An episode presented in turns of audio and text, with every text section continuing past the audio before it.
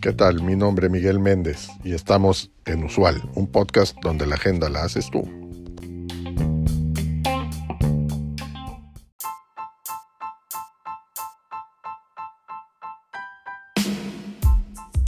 En este episodio voy a hablar sobre la importancia de entender el riesgo al invertir en mercados financieros o como algunos también lo llaman, mercado de valores.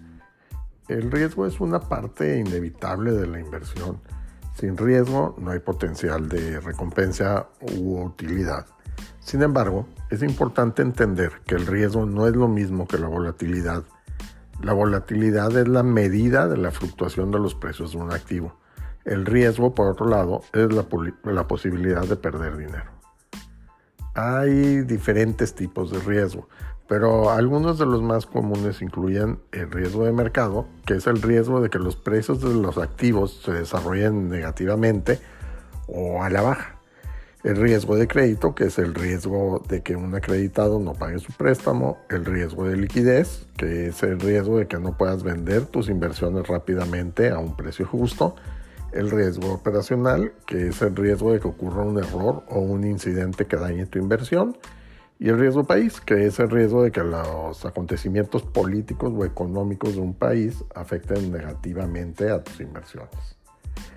Afortunadamente, hay algunas cosas que puedes hacer para gestionar el riesgo de tus inversiones, como por ejemplo diversificar tu cartera invirtiendo en diferentes tipos de activos, invertir a largo plazo para compensar el riesgo de mercado, hacer tu propia investigación antes de, invertir y recuerda eh, hablar con un asesor financiero para obtener eh, consejos sobre un portafolio personalizado.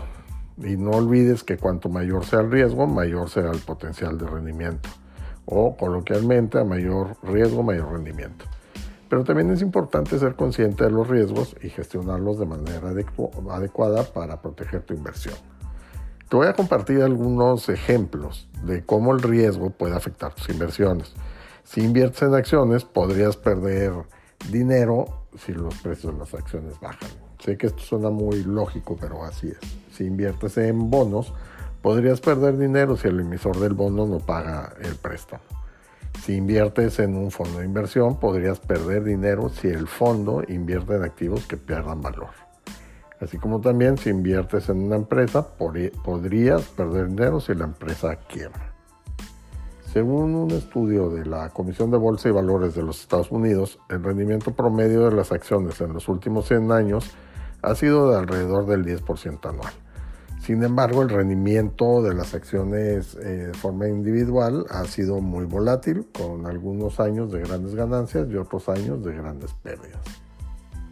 El, el índice Standard Poor's 500 es un índice que representa las 500 empresas más grandes de Estados Unidos y que refleja un rendimiento histórico de 10% anual.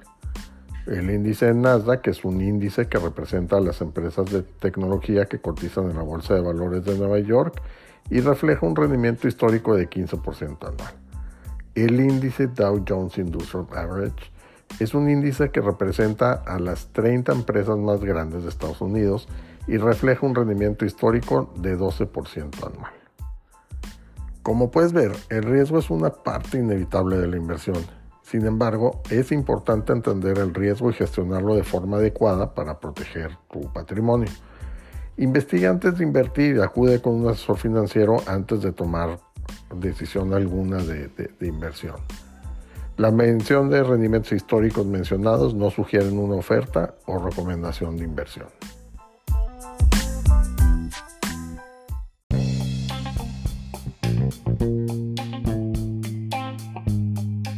Gracias por acompañarnos en este episodio.